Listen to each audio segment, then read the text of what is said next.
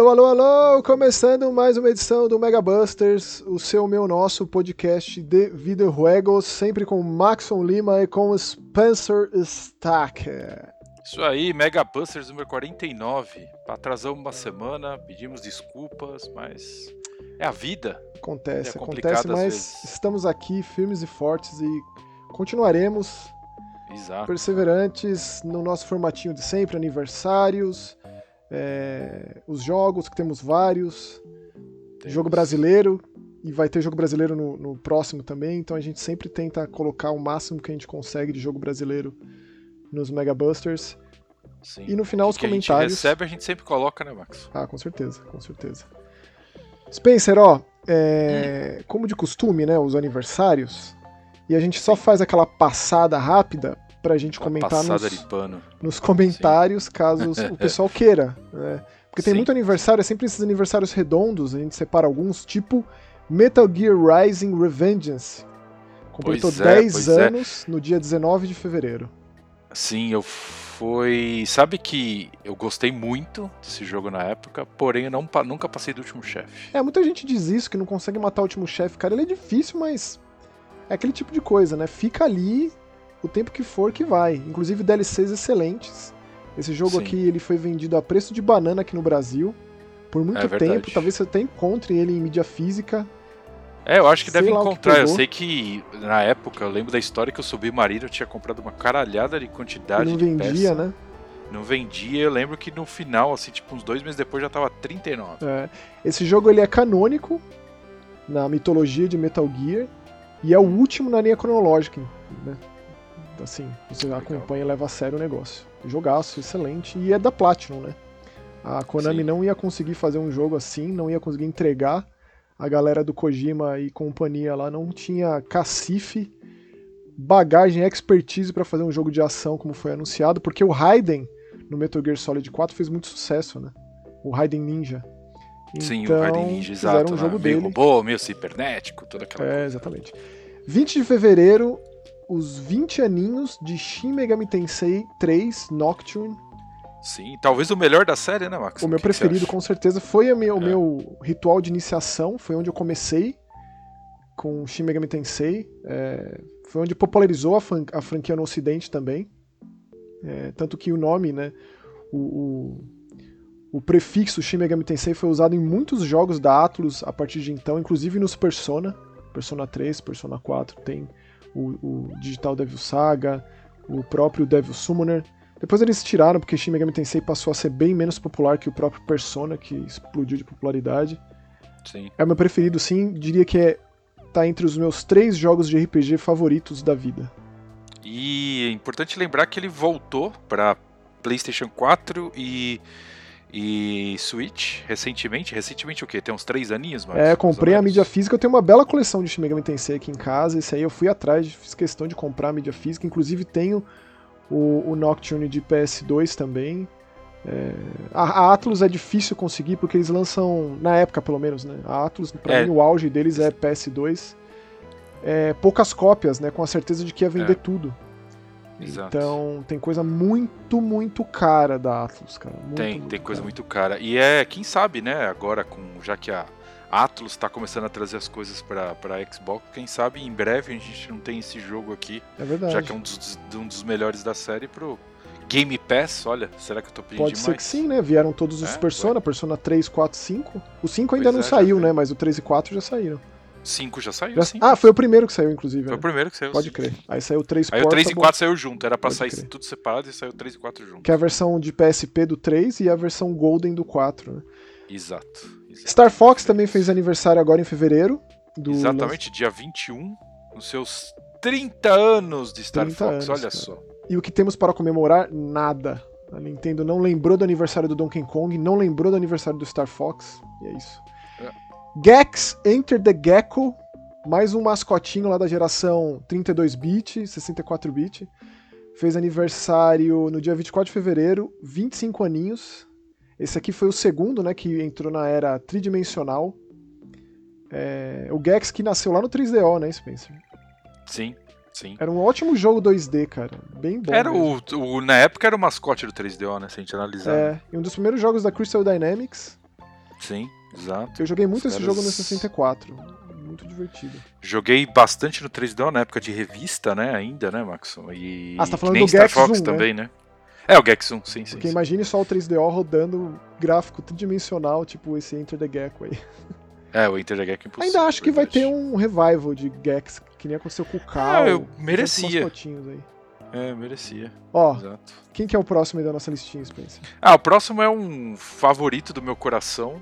É Burning Rangers, de Saturno. Burning Rangers, pra quem não sabe, é um jogo de mais ou menos bombeiros cibernéticos É, é apagando mesmo. incêndios.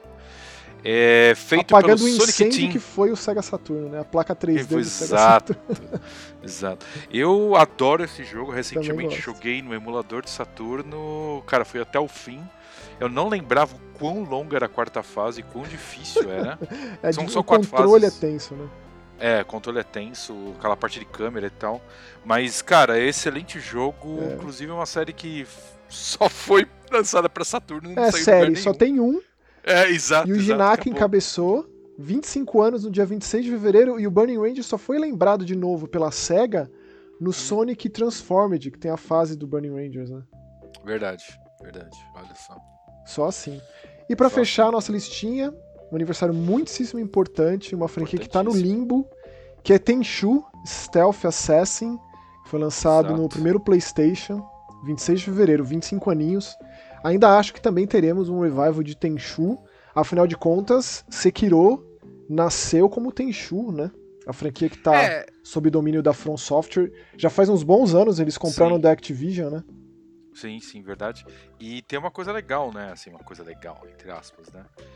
Pra quem se interessa em Tenchu mesmo, assim e tal, tem o seu irmão que não é irmão, que na verdade é uma empresa que criou um jogo, que já, na verdade já tem dois, que é o Aragami, foi todo baseado Ah, em Tenchu. com certeza. Eu acho mais Jogo chileno, né? parecido. É. Não, é sim, Não, cara. é espanhol. Espanhol. Espanhol? são espanhóis. É que assim, é que assim, é, ele, ele tem poderes, né? É. Ele é uma entidade das sombras. O 2 foi pro caminho do, do cooperativo, do mundo aberto. Gostei mais do primeiro, o 2 foi mais. É, eu também Tanto que eu nem acabei o primeiro, 2. inclusive. E você sabe que o primeiro foi um projeto de faculdade, né? Sim, você. Os inclusive, caras- você me deu a mídia física dele na mão. Assim, ó, Max, presente pra você. verdade. Tenho muito carinho. O Tenchu, cara, a gente tem aqui na franquia 1, 2, 3, 4, 5, 6, 7, 8, 9 jogos, fora os jogos de celular. Caraca, nove? Eu não tinha a mínima ideia. E os últimos são de Wii, que é o Shadow Assassins, que saiu também de PSP. Bem ruinzinho, viu? O Tenchu ali teve uma fase exclusiva de 360, que foi onde o negócio declinou totalmente, assim, uma parte bem triste da franquia. Eu diria que ali no PlayStation 1 mesmo é onde brilhou de fato Tenchu, que é 1 e o 2, que eu adoro, gosto muito, muito, muito, muito, muito. E é isso, Spencer. Temos aqui muitos jogos. Muito jogo. Hoje a gente tá, acho que batendo recorde dessa vez de novo, né? Quer dizer, de novo, porque a gente conseguiu passar um jogo a mais, certo? Exatamente. E a gente vai começar com um jogo brasileiro, vindo diretamente da Bahia, de um estúdio chamado Mini Cactus Games. É um jogo de quebra-cabeça chamado Cat Slide Tiles. É, eu, cara, eu juro que é um trava-língua, né? Você fala isso rápido. E aí, Maxon, o que, que você achou? O jogo, ó, aí, o conceito do jogo é muito legal. Eu comecei a jogar, adorei. Tenho críticas ao controle, principalmente, porque pra mim o controle não faz sentido nenhum o jeito que você tem que jogar. Tipo, você tem que apertar um botão e movimentar. É, ele trava. Se você tentar ser rápido, o jogo não responde. Não, é um jogo mais pra você ir, ir aos poucos, assim. Não é, É, sobre é. rapidez, não. É, ele, ele, ele remete muito àqueles jogos de quebra-cabeça analógico, digamos assim, de você mexer as pecinhas que sempre tem um buraco e você tinha que Hum. montar palavras ou montar desenhos. Isso, era sim, viciado verdade. Aqui na real a gente tem que fazer o gatinho passar pelo caminho e pegar as chaves e chegar até o portão. Basicamente é isso, super simples e ele não vai inventando moda no meio do caminho. Eu cheguei até a fase 30 e alguma coisa de 80, se eu não me engano. Eu acho que são Caraca, 80 tem- níveis. Eu acho que são 80 sim. E se vocês olharem a capa do programa e verem um gato cinza, vocês já sabem. Cat Slide Tiles, é claro. Como que vai ser outra coisa? Eu destaquei a cara do felino. Excelente. O jogo brasileiro tem todo o destaque. É, eu recomendo, cara. Tipo, não é caro. No Steam ele tá custando 6 pila e 99 centavos, 7 reais. É, vale a pena. É, vale Disponível pena, em todas as plataformas. É o caso de um jogo que foi lançado há uns anos é, no Steam, PC e agora chegando a todas as plataformas. É, e realmente, né? Ele poderia ser um pouquinho melhor aprimorado em termos de. É, a câmera roda muito rápido, Em termos de essas coisinhas assim, mas, cara, é. Se der, não sei se tem um, se há um custo de atualização, se não, se também se vale a Ah, pena com mexer certeza tem agora. custo de atualização. É, porque assim, o jogo, é- o jogo é bem legal e eu achei o gráfico bonitinho. É, cara, bonitinho, essa a parte trilha dos sonora cenários, agradável.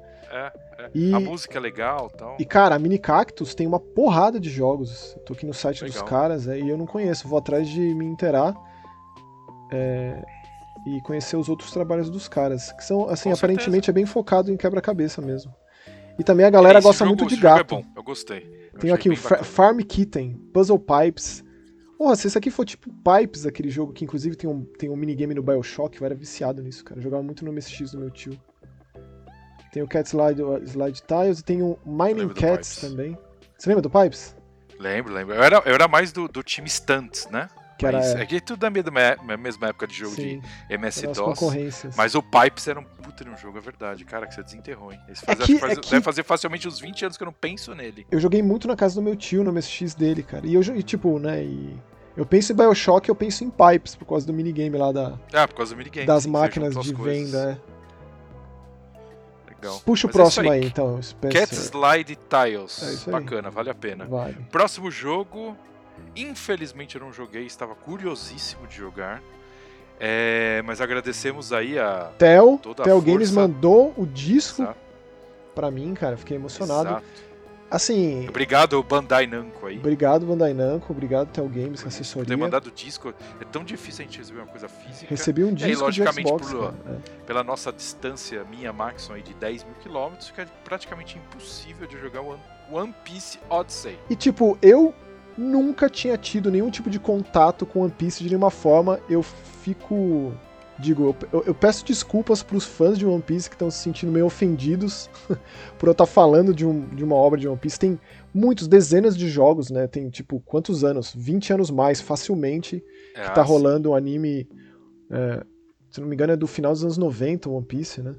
Anime, mangá e tal. É também um dos mais populares, dos mais queridos. Quem é fã de One Piece é muito fã de fazer tatuagem, etc. E tal. Eu tenho amigos muito queridos que são muito fãs.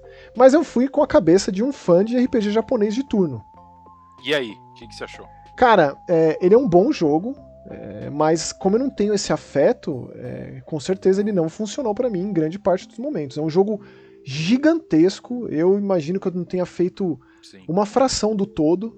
Ele é um RPG japonês com facilmente mais de 50 horas de duração, que cobre vários dos arcos, comentando, conversando com amigos que estão jogando sobre é, os arcos mais importantes da história, e ele não é muito amigável para quem desconhece quem é Luffy, quem é, é, sei lá, o Sanji, quem é a Robin, né, e tantos outros, o não Chopper, o Sop, tantos personagens. é. né? Quando você não assiste é complicado, é normal. Também não, eu não sou do anime e, e automaticamente eu, eu, joguei- eu já tinha jogado, ó, diferente de você, Max, eu já tinha jogado um One Piece, eu tinha jogado World Seeker. E... São aqueles Musou? Ai, cara. É aquele de porradaria, um contra vários. Não, acho que o de porradaria acho que é o Pirate, Pirate Warriors. Ah, o World Seeker é um. É um eu, não- eu, eu não sei qual é que é. É bom? Cara, Você o gostou? World Seeker eu acho que era. era- Vou, vou- vou- agora, alguém- agora alguém vai me bater. Lembra aqueles, aqueles é, Dragon Ball que você tem de mundo aberto, que você vai batendo em todo mundo, que é meio que uma, uma mistura de Ah, RPG como chama? O, o Xenoverse.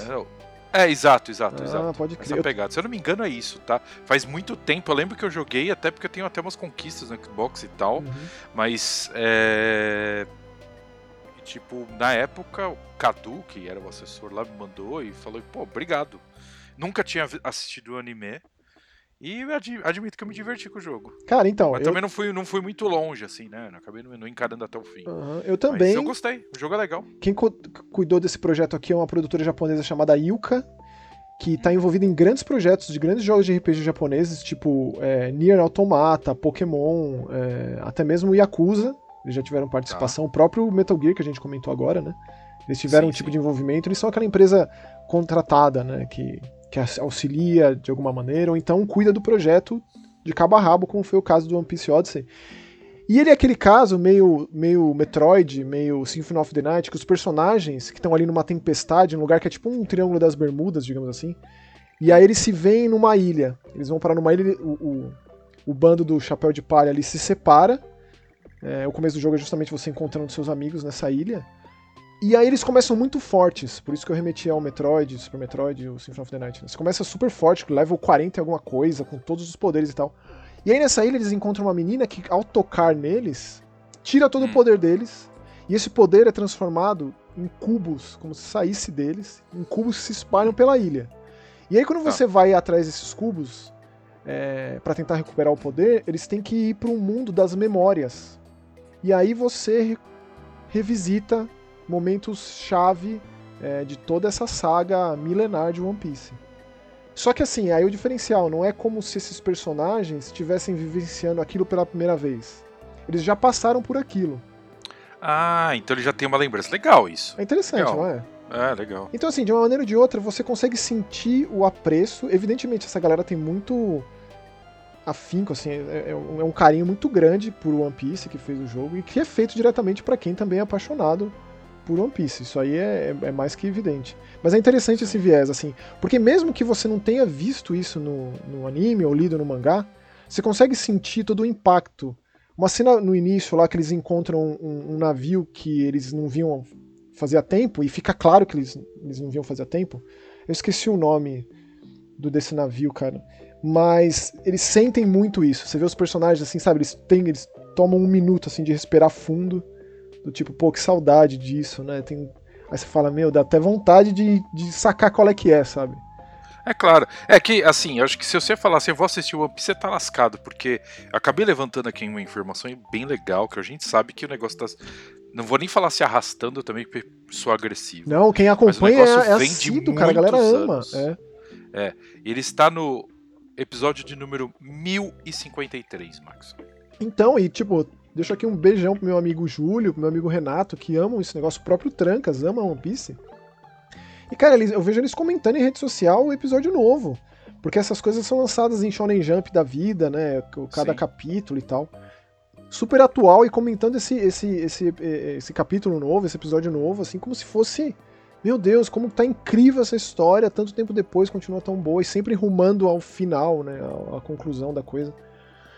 Então, pô, isso aqui é uma grande celebração, cara. E, tipo, é muito bem feito. A gente tem visto uma, uma era de grandes jogos de animes, né?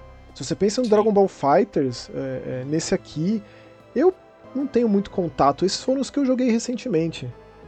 Mas é, é um nível, assim, bem acima, cara. O negócio. É. Os próprios os Naruto Shippuden lá, o Ninja Storm, São. dizem que é alto Naruto eu nível joguei também, né? mais. Quem gosta? Naruto eu joguei mais, sim. É legal, é bem divertido.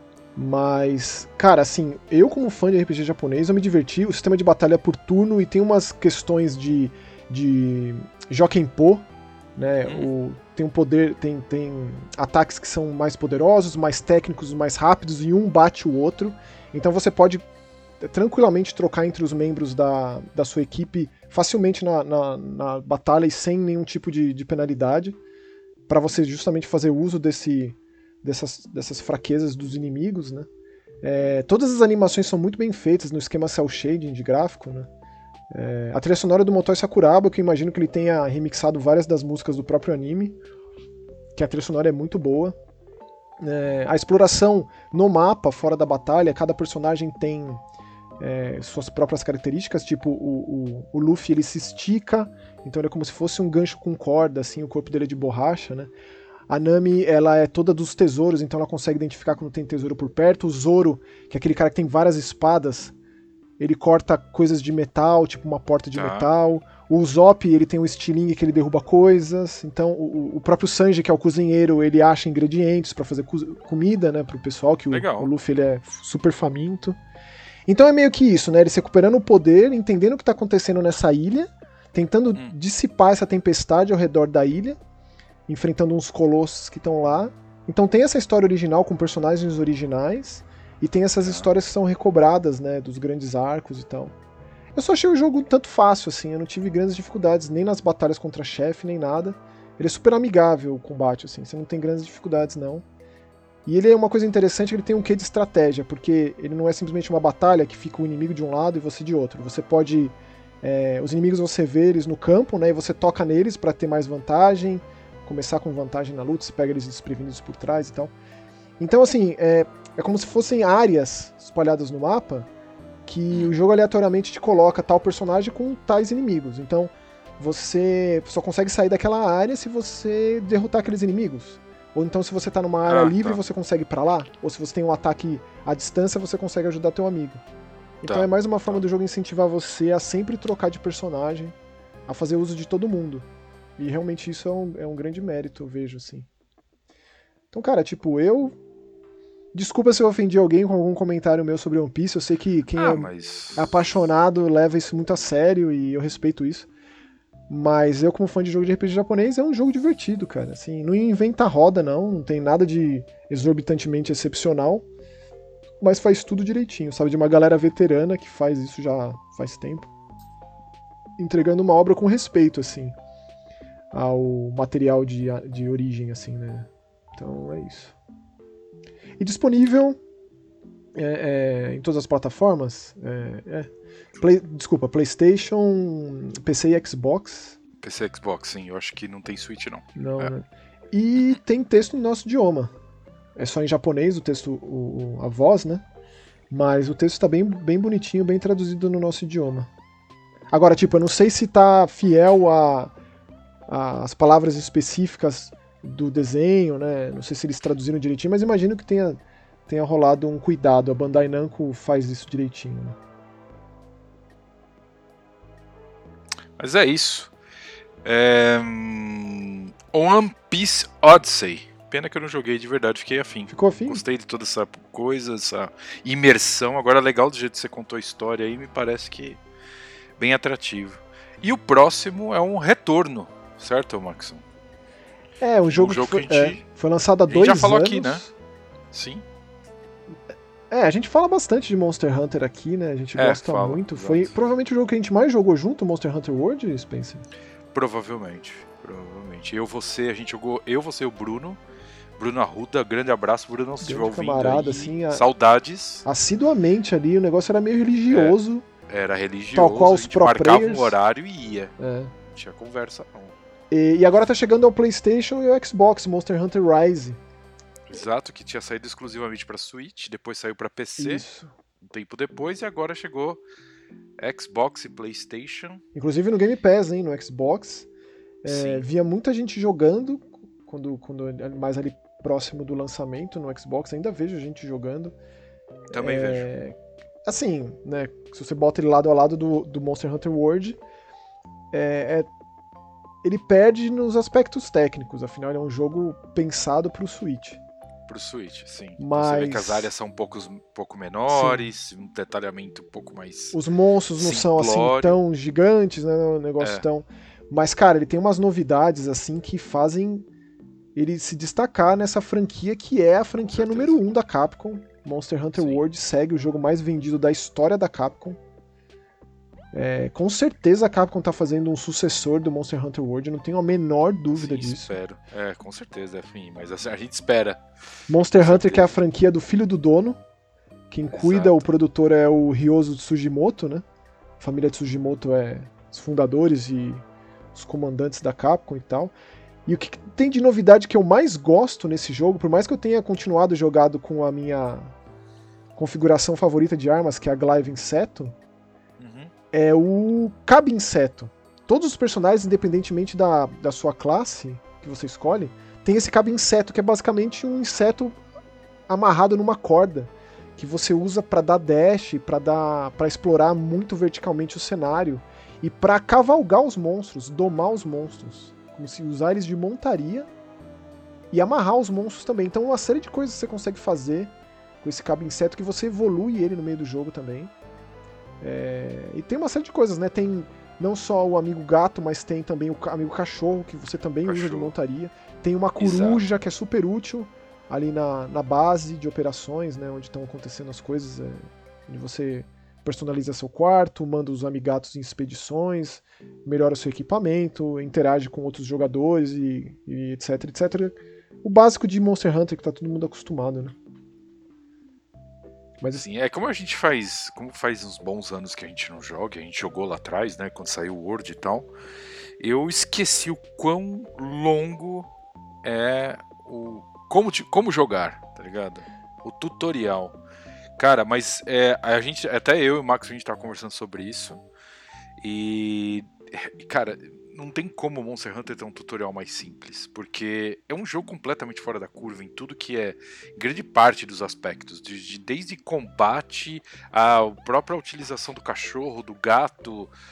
É, é complicado, né, Max? É. E fora assim, as armas, cada arma, cara, varia muito o estilo de jogo. Então, tem que ter entendeu? Mas é realmente longo, mas é o que eu falei, né? É, infelizmente, é um treinamento que você faz para poder jogar bem e jogar bonito, porque o jogo, cara, quanto mais você pega a moral, você começa a dominar o negócio, fica no ar o tempo inteiro, fazendo umas uns malabarismos ali que é maravilhoso. É, cara, Monster, Monster Hunter é uma baita É, o, o Monster Hunter, assim, eu diria que o a primeira impressão ali, o começo, para você entrar no negócio, não é tão amistoso assim. É, não é não. Mas se você passa por esse começo, é caminho sem volta. Você, é, você não volta. larga exato, mais. Exato. E eu passei por esse começo no PSP, quando eu jogava muito na faculdade com os amigos. Que você fazia malabarismo para conseguir jogar aquilo com aquele portátil apertando um milhão de botões ao mesmo tempo para fazer é, funcionar. É, Inclusive, imagina. Monster Hunter foi. Nasceu no, nasceu no PS2, mas foi no PSP que floresceu e, e, também foi o que fez ressuscitar aquele portátil, porque ele era, tipo, natimorto no Japão, basicamente. O DS comeu com farofa o PSP. E foi graças ao Monster Hunter que a gente viu um ressurgimento e muitos jogos sendo lançados lá. Graças ao sucesso de Monster Hunter, cara, que demorou bastante para pegar no ocidente. A Capcom investia, lançava, né? Lançou os 3DS, depois a Sony perdeu o Monster Hunter e foi pro Wii é, que também foi traduzido, foi localizado oficialmente para o inglês, mas foi no Monster Hunter World onde a coisa pegou de vez e fez o sucesso danado e cativou a galera, né? E falando dos monstros, que são o lance mais importante, né? Tem vários que voltam, tipo Ratalos, é... Nargacuga, o Rajang, separei alguns, o Hatian, o Diablos, Barriote, Tigrex. É... É, e e tem uns novos. O principal novo, que eu mais gosto, que inclusive é o último chefe da, da campanha principal, é o Magnamalo. O rosto dele parece aquelas máscaras de Shogun antigas, assim. Oh, legal. É maravilhoso, é. Mas é isso, o jogo, para quem jogou no Switch e vai jogar no Xbox, o jogo tem uma leve melhoria gráfica. Eu falo mais em questão de textura, nem é muito e frame rate, né? gráfico. né? É, isso que eu ia falar, o frame rate é violento a diferença.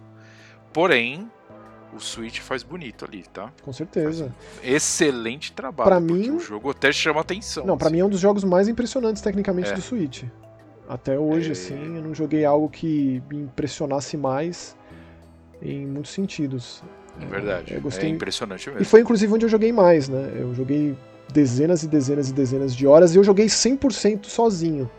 Só para dizer que, né, tem muita gente que é porque... não vê Monster Hunter sem ser multiplayer, né, jogando com amigos e tal. Eu não, ele funciona bem. É, funciona eu diria que funciona melhor que o Word. Funciona melhor que é. o Word pra você jogar sozinho. É, logicamente, com alguém fica mais divertido, né? E fica mais fácil também, né? Você enfrentar uma criatura ali, mas funciona muito bem sozinho também. É isso aí, Monster Hunter Rise Game Pass. Não sei por quanto tempo vai ficar. O Monster Hunter World ficou no Game Pass um tempo também, né? Também ficou. E imagino que a expansão Sunbreak vai ser lançada também nessas plataformas agora. Ah, sim, sim, já, já tá pra, pra daqui a alguns meses já. Aí. É anunciado já. E acredito muito que também, passado aí o Resident 4, né, tal, é, a gente vai ver um Resident. Um Resident. Um Monster Hunter novo. Não sei se vai chamar Monster, Monster Hunter World 2, mas não existe a menor possibilidade da Capcom não lançar uma continuação para Monster Hunter World, cara. Não existe. Concordo. E que mais? E que mais? O próximo jogo, Max. O próximo jogo é o. Só o Maxon jogou também, infelizmente. Um jogo produzido aqui em Montreal, inclusive com um desenvolvedor brasileiro no time. Olha que incrível. É o Season, uma carta para o futuro. Eu queria muito ter jogado ele. Joguei um pouquinho, É, o Max emprestou a conta dele carinhosamente aí. Mas não dá para encarar de ponta a ponta, não. Mas eu admito que Season, uma carta para o futuro, é. Acho que a palavra que mais me vem à cabeça quando eu penso nesse jogo é como esse jogo é bonito. Ele é. De todas a as formas. Dele, Visualmente, sim. história. É, cara, puta que pariu, que jogo bom, cara. E você viu ele no evento, né? Vi, Inclusive, no evento. tava entre os seus mais esperados desse de ano, 2023. no nosso Mega. Busters é. Awards. É. Eu gosto muito dele ter uma carta para o futuro no subtítulo oficial. Sim. O nome é esse.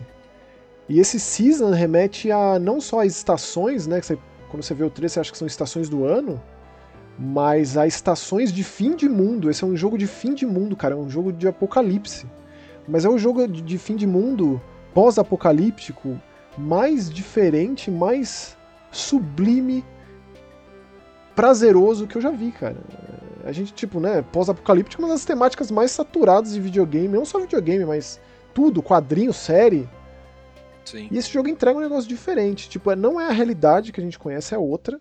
Tanto que o começo do jogo é você ali fazendo uma poção com a sua mãe de memória, pegando ali todos os sentidos e recordando elementos dos sentidos, o que te lembra algo que remete à visão, o que, que te lembra, e a sua relação com a tua mãe e o seu pai desaparecido, um alpinista desaparecido. E você é a primeira pessoa, você joga com uma jovem ali dos seus 20 e poucos anos, uma meia protagonista desse jogo. Ela chama Estelle.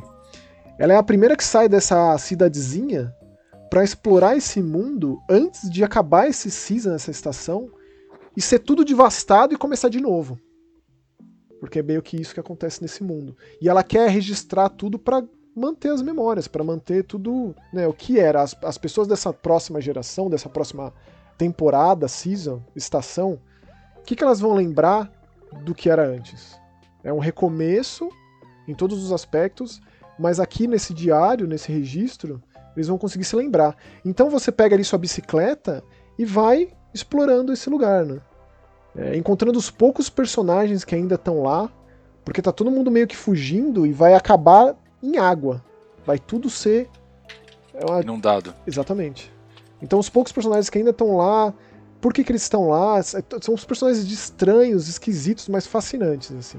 E você registra tudo com máquina fotográfica e também com um captador de som, um microfone, assim. Uma coisa meio, meio de Foley, sabe? Me lembrou uhum. um filme do Vin Wenders que eu adoro, que chama O Céu de Lisboa, que é sobre um operador de foley, o cara que sai.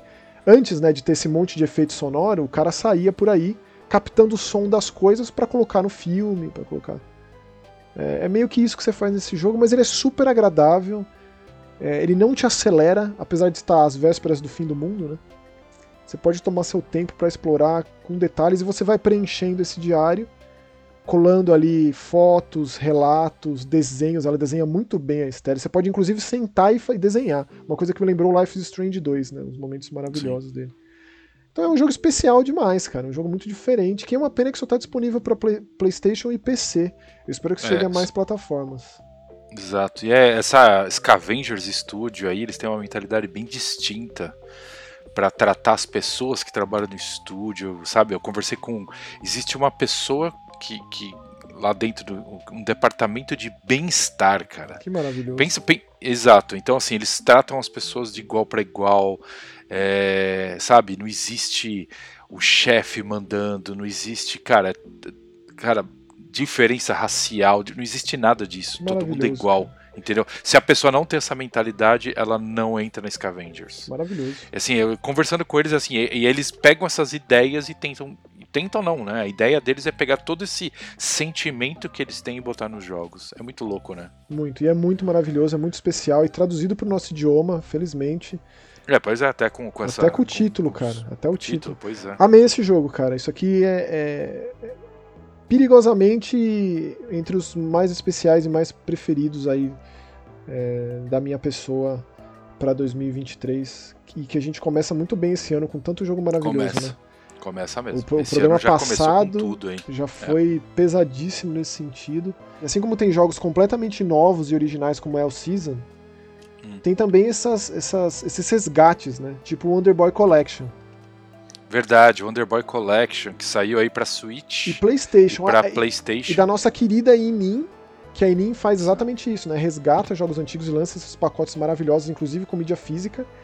É, e lança jogos originais também, mas tem essa problemática, né? De não lançar para muitas plataformas, de ser um preço um pouco tenso. Esse o próprio Underboy é. Collection, ele não é barato.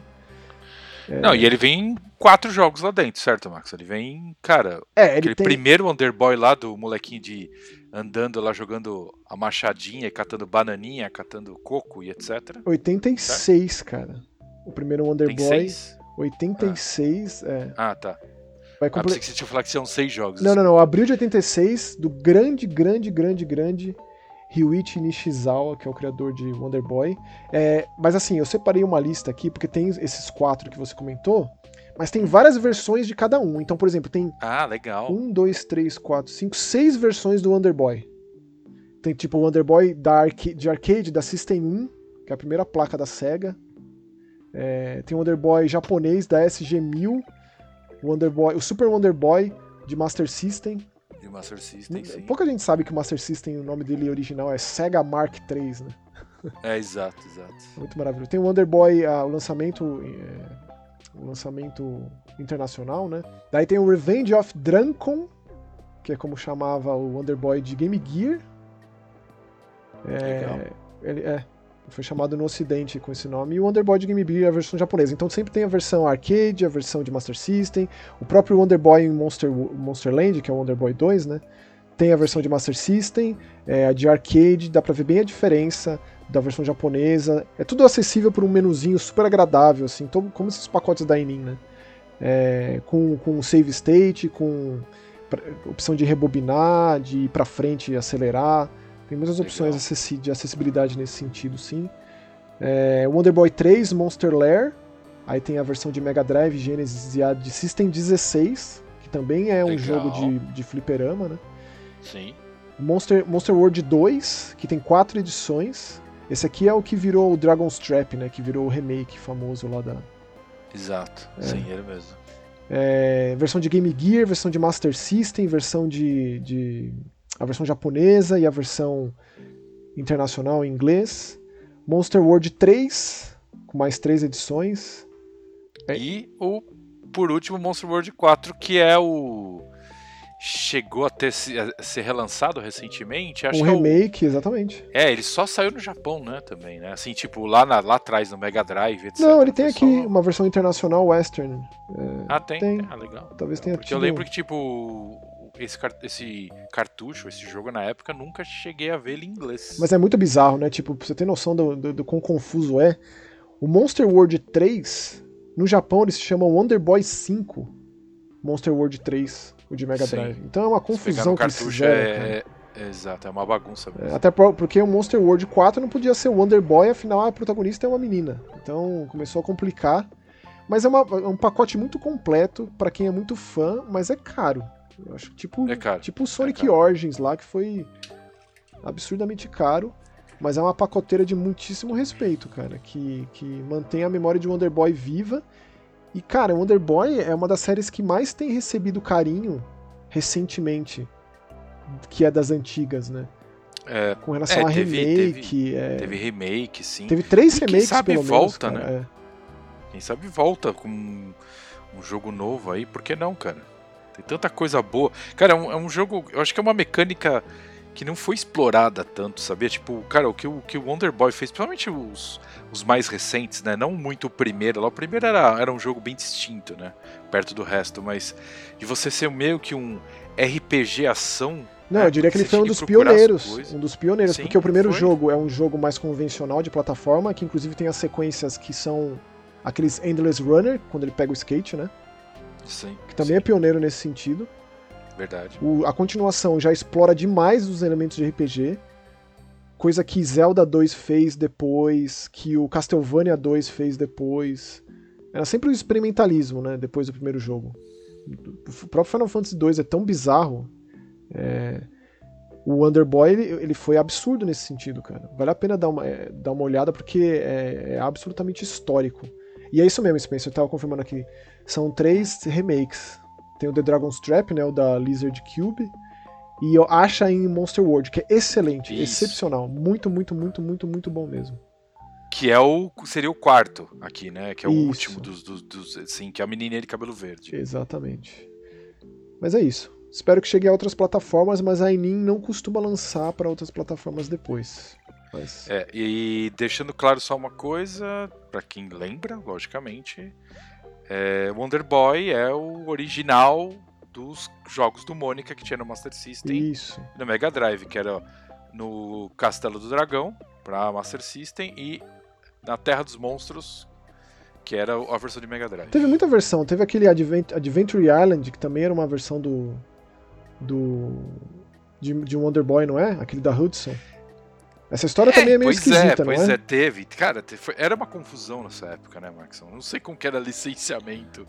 Parecia que o cara pegava o telefone e falava, "Eu posso lançar? O cara, ah, lança. Porque era muito bagunçado, né? É. Mas sim, sim. Aquele jogo era legal, inclusive. Era um bonequinho de bonezinho também. Era muito, cara. Pra mim, um dos melhores jogos da Hudson. É.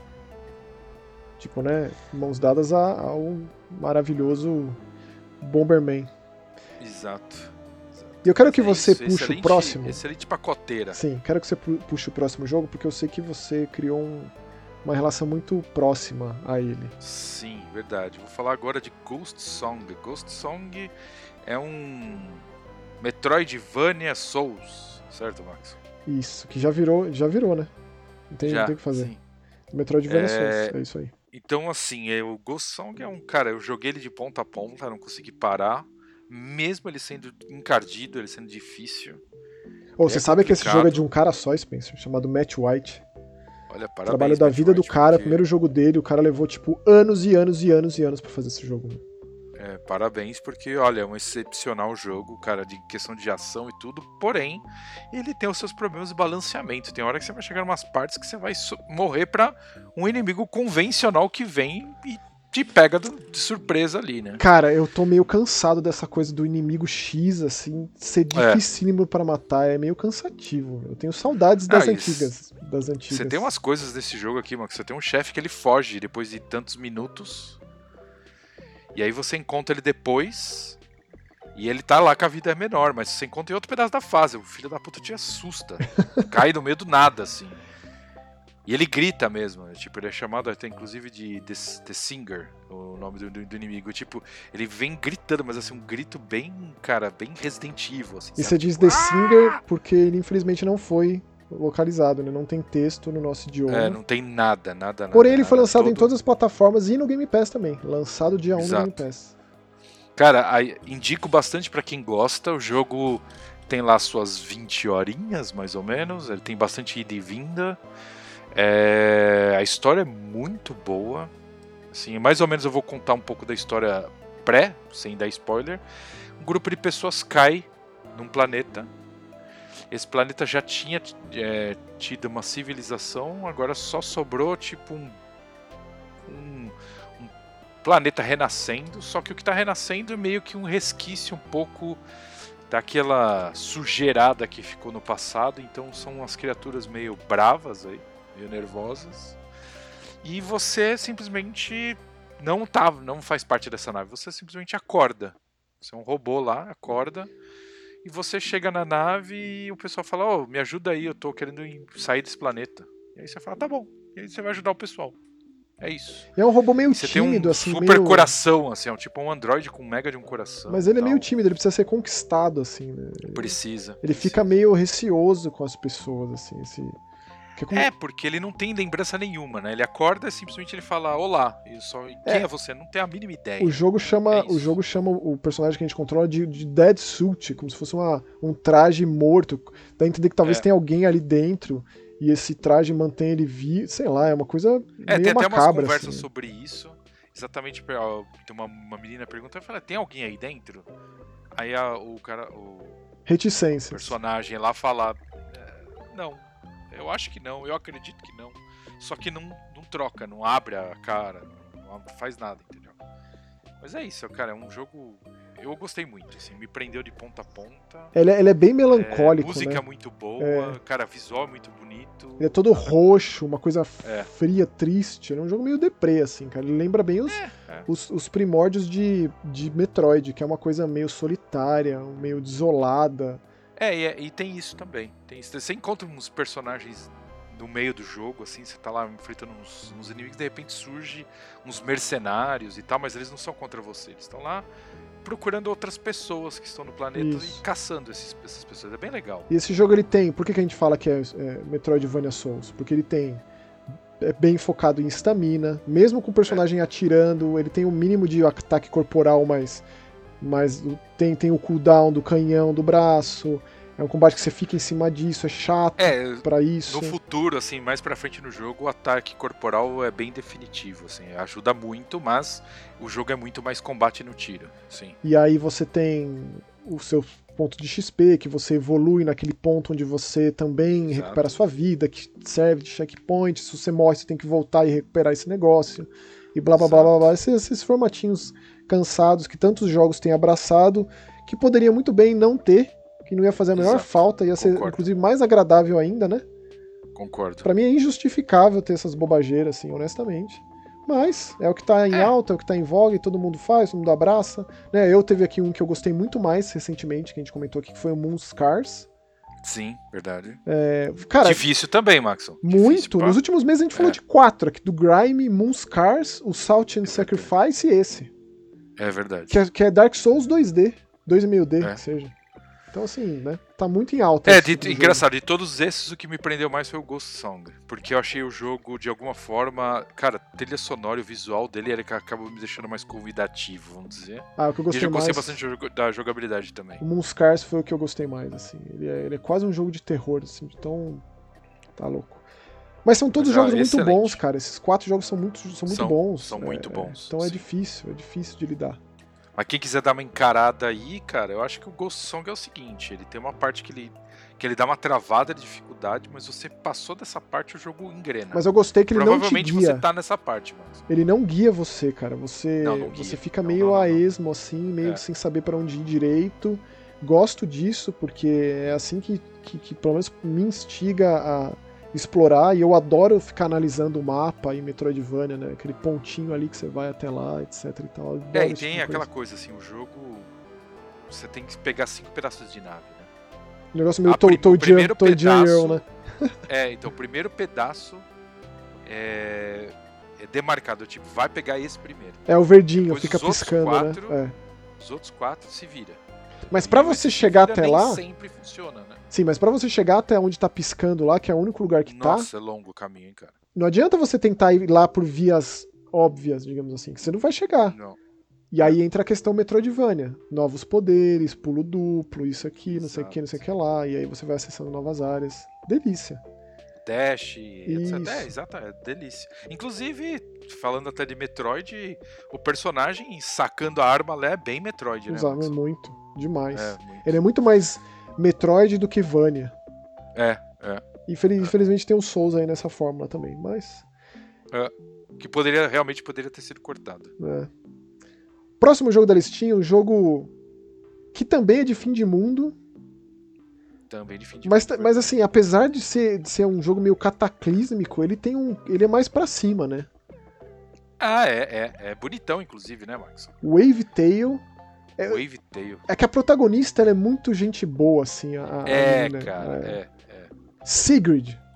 Sigurd, de verdade. Ela é aquela jovem empolgada ali, que, que- acabou de criar uma conexão com uma sombra das profundezas do oceano. Então não é como se ela conseguisse andar pelas águas. E é um negócio meio É. Waterworld, meio Kevin Costner, assim, né? É verdade. É que assim, ela anda, assim, até deixando claro falar pro pessoal que tá ouvindo, a personagem anda e surfa em cima da água, só que sem uma prancha. É, não é que ela é Então ela- tipo Jesus Cristo. É, tipo, quando ela pisa na água, esse ser abissal pisa na água junto com ela. Pisa junto com ela, é realmente uma dela. sombra dela. É, é como se fosse um espelho simétrico que, que caminha, mas é uma pessoa ali apoiando ela. É muito curioso Sim. isso. Né? É E muito tem curioso. total é. relação com a história do jogo. Que, tipo, a Total. avó dessa, dessa personagem, ela é veterana de guerra, assim. Tipo, ela aprendeu a lidar com as criaturas que vieram pra destruir tudo. E o pouco que sobrou da luz, eles tentam manter ligada essa luz. Esses faróis, Sim. né? Essas ilhotas com os faróis. Porque essa escuridão tá tomando tudo. Esses patas sujas aí, que são os inimigos, estão destruindo e tomando tudo. Então você tá ali prestes a ser totalmente consumido pelas trevas. E aí quando ela, ela cria essa conexão, a Sigurd, com esse ser aí, ela passa a ter essas capacidades, esses superpoderes, para poder ajudar a ligar as luzes nas outras ilhotas, né? E salvar as pessoas dessa escuridão, porque tá tudo meio que tomado, como se fosse um petróleo, assim, né, Spencer? É, é. É, é, um, é, os inimigos são bem um petróleo, né? Ou, agora essas áreas são fechadas, ou essa escuridão que tá chegando é como se fosse uma névoa preta. É, é como Mas é pastoso, é né? Um negócio sólido, você não é. consegue passar, não é como se fosse. É, não, né? você não passa, é, inclusive. É sólido exato, o negócio. É. é um muro mesmo. É. E, cara, o jogo bonito, né, Maxon? Tipo, e assim, história é muito legal. Eu joguei também de ponta a ponta, não consegui parar. Esse, assim, ele é bem mais curto que o Ghost Song aí. Acho que isso aqui é o que? Seis horas acaba, Max? Seis horas, mas ele, ele oferece side quests, né? para você conhecer é, mais os sim. personagens. Eles pedem favores para você, porque você se tornou meio que a salvadora dessa galera, né? Sim. Ela é super ágil, é super gostoso de jogar. Você mergulha e é. depois você propulsiona um negócio meio Echo the Dolphin, Defenders of the Future, assim. Olha lá, sim, verdade. E o jogo, cara, tem um graficão cel shaded Lindo, muito bonito, é. bem simplão. E, cara, é, ele, ele os movimentos dos personagens, o movimento da, da personagem do, e do resto, lembra bastante o cartoon antigo dos anos 40, anos 50. Então, assim, Cara, o jogo inteiro é muito convidativo para você jogar. E fora a música, a música é maravilhosa. Cara, não dá é gostoso. pra parar de jogar, Assim, cara. o meu porém é, com o jogo é que ele é muito simples no combate com os inimigos. É, bem, é, direto e reto. É, para mim esse lance do combate eu até abriria a mão disso, deixaria um negócio mais de plataforma mesmo que é gostoso de jogar, tem altos desafios nesse sentido, né? De você, inclusive os desafios mais altos do jogo é você bater o tempo de uma outra menina lá que tem uma que prancha. É complicado, é. né, Max? Agora o combate é é muito chato, cara, muito sem graça, e eu abriria a mão por completo, assim. É. Ah, pra mim eu me diverti. Como eu falei, o jogo é curto, 6 horas, não, não, não, me ofende, entendeu? É, e o preço dele, assim, mim... não é lá tão convidativo assim. É, no Steam tá R$ 88,99, imagino que nas outras plataformas bem mais caro. Infelizmente, é. ele não foi traduzido para o nosso idioma e a história é muito importante.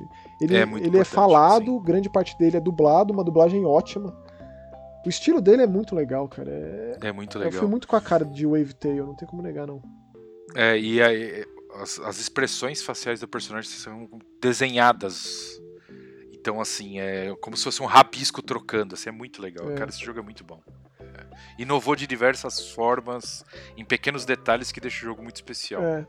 Muitos jogos especiais Isso. nesse aqui. E já que a gente falou é, de, um, de, uma, de um compêndio aí, de uma coletânea, é, eu preciso falar do Front Mission First Remake. Remake. Isso, Front Mission é uma série clássica da Square Enix, então Squaresoft, porque começou lá no Super Famicom, demorou para ser localizado oficialmente, eu acho que só o Front Mission 3 foi lançado do primeiro PlayStation.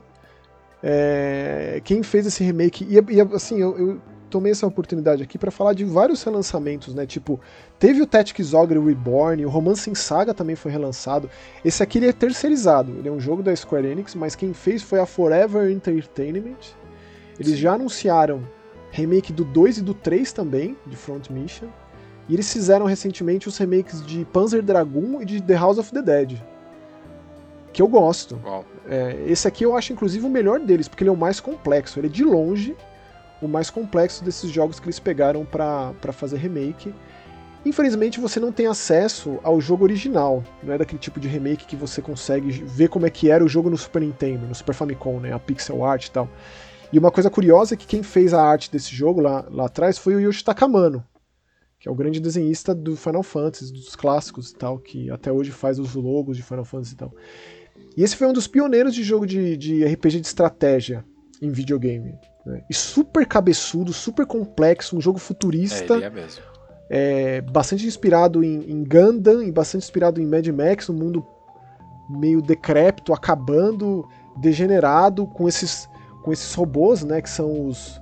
É, tem um nome específico para os robôs de... Wanzers, os robôs de Wanzers, é verdade. E cara, ele é muito, muito complexo esse jogo e esse remake não se deu o trabalho de, de se aprofundar em querer te explicar. Porque, cara, cada, cada Wanzer você consegue personalizar o braço, a perna, o corpo, o motor. Você consegue no combate atingir partes diferentes dos seus inimigos.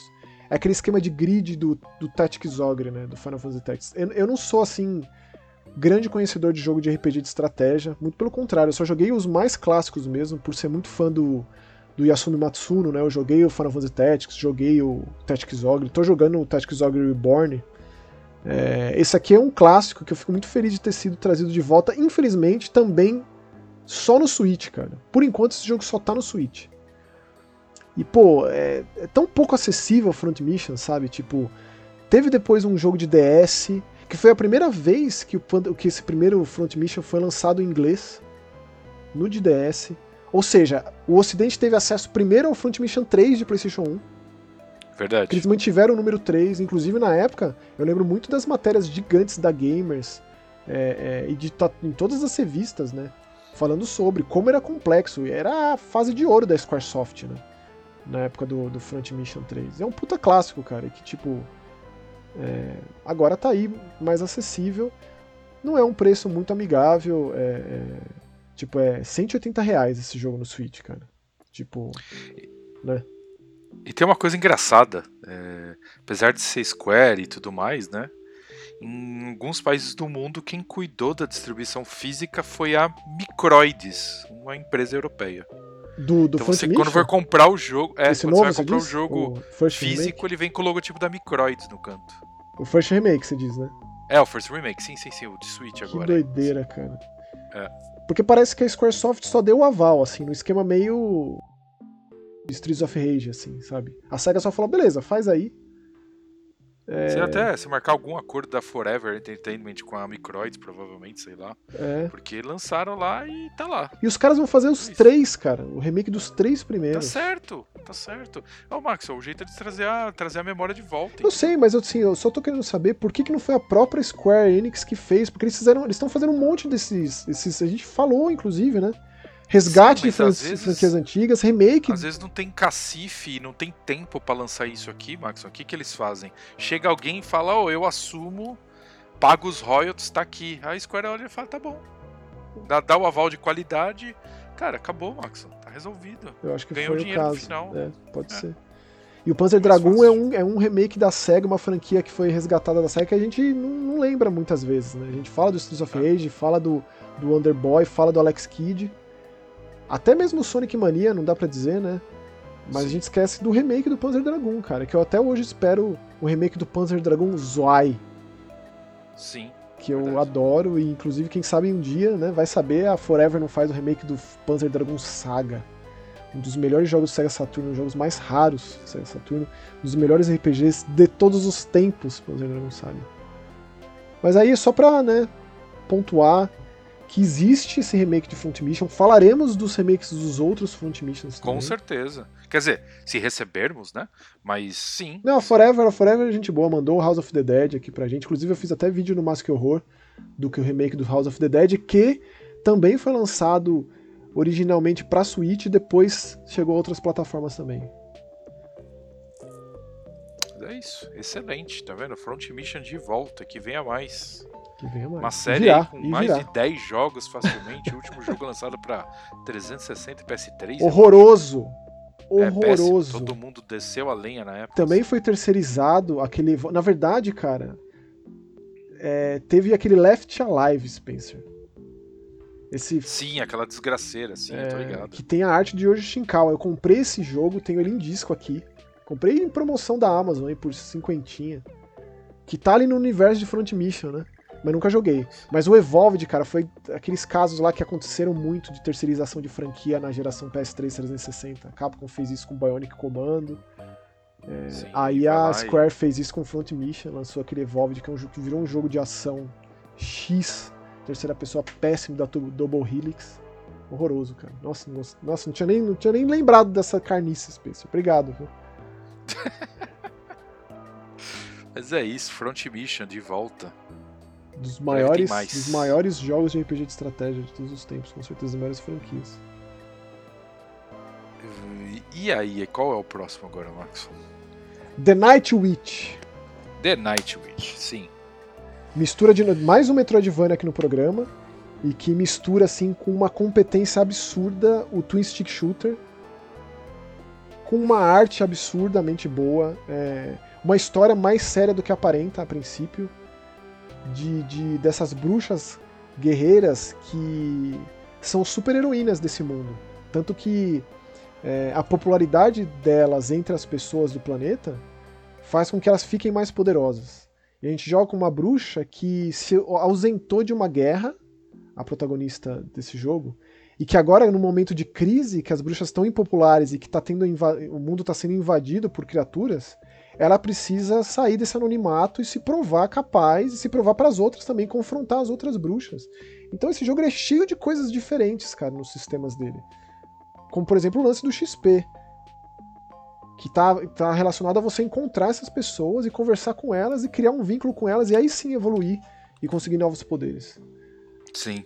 E dificinho, hein, jogo? Hein, Maxon? É. É difícil, Carniça, né? É difícil. Assim, né? Tem umas partes ali. Você que... morre um tanto, hein? É, assim, que você tem que tentar umas 200 vezes. É...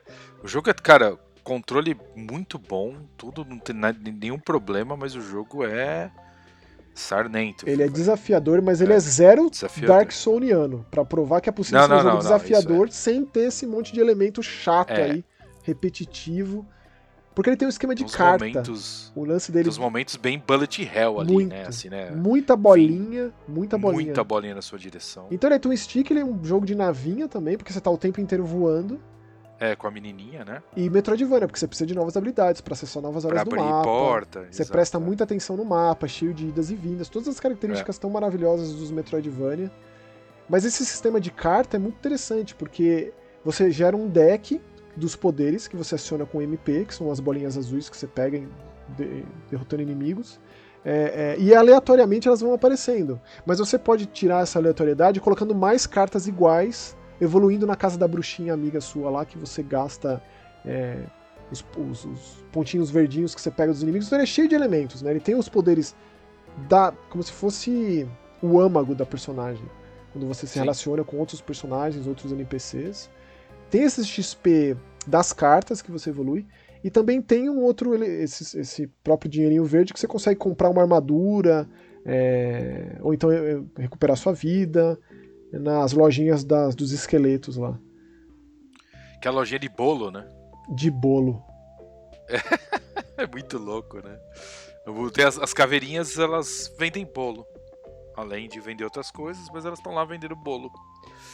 E você quer saber? Elas são super famosas por vender bolo. Esse jogo ele é de, uma, de, um, de um time de desenvolvimento chamado Super Awesome Hyper Dimensional Mega Team. Exato. E ele é tipo um time Melhor dos nome. sonhos, cara. Ele é uma, um amalgamado de veteranos que desenvolveram Rhyme, Moonlighter e Plant vs Zombie. Ou seja, Uau, não é à toa que esse jogo é tão bem feito, cara. Ele é muito bem feito. Bonito pra caramba. Bonito é pra um caramba. cartunzinho, né? O negócio você joga, ele parece um desenho animado. Não, tipo, eu amei esse jogo, cara. Amei, amei, amei. Mesmo com essa dificuldade, mesmo sendo desafiador. É, dificuldade, a dificuldade. Não se deixa abalar. É, ele é. vale muito a pena. Ele tá, inclusive, em promoção lá no Steam por 55 pila, cara. Vale muito a pena. Não poderia recomendar o suficiente. De verdade. Eu sei que eu falei isso muitas vezes nesse programa, é um programa cheio de jogos importantes, jogos que particularmente né, eu considero relevantes, mas esse aqui é mais um. The Night Witch. E, e essa semana foi lançado ele fisicamente. Cara, como eu queria ter físico. E ele também tá com texto em PTBR, olha aí que delícia. É, sim, sim, tá mesmo. E tá bem, bem traduzidinho, tá bonitinho. É isso aí. Jogo fofinho. Fofinho e difícil. Ele é fofinho na arte, com certeza. Por mais é, que seja mais um exato. jogo de fim de mundo, invasão, tudo acabando, guerra, desgraceira, assim. Né? Inclusive, cara, tem uma, umas partes lá que tem toda a campanha de marketing, tem a galera de, de, de marketing da, do reino, né? E te coloca para falar com a população. E você pode escolher respostas, você pode mentir ou você pode ser honesta. É, é verdade. É bem interessante que o jogo faz nesse aspecto também. Eu não esperava isso, de verdade. Ó, e para quem tá curioso, o jogo tá disponível para Switch, PC, Steam, PlayStation e Xbox, ou seja, pra tudo canto. escolha sua plataforma e jogue. Isso. E no Steam tá com essa promoçãozinha, imagino que seja o lugar mais barato. Provavelmente. provavelmente. Pra variar. Próximo jogo da lista, que ainda tem bastante coisa pra gente falar antes de irmos para os comentários gloriosos e primorosos e deliciosos. Próximo jogo da, da lista é um Navinha. Navinha Delícia. Primeiro Navinha de 2023, hein? Primeiro navinha, exato, de, do ano. Wings of Blue Star. Eita, é tipo. É mais, uma, mais um lançamento da East Asia Soft, de uma produtora chamada Shino Real Arts. Foi lançado há uns anos no Steam e agora chegando a todas as plataformas. O que me, o que me cativou de cara nesse jogo, que ele é super simples, é um jogo de navinha horizontal, é side-scroller, é. é, sem grandes inovações em termos de evolução, não tem nada de demais, mas é que a arte não me lembrou muito Phantasy Star, cara, inclusive a protagonista, a Aya, me lembrou muito... Não? É.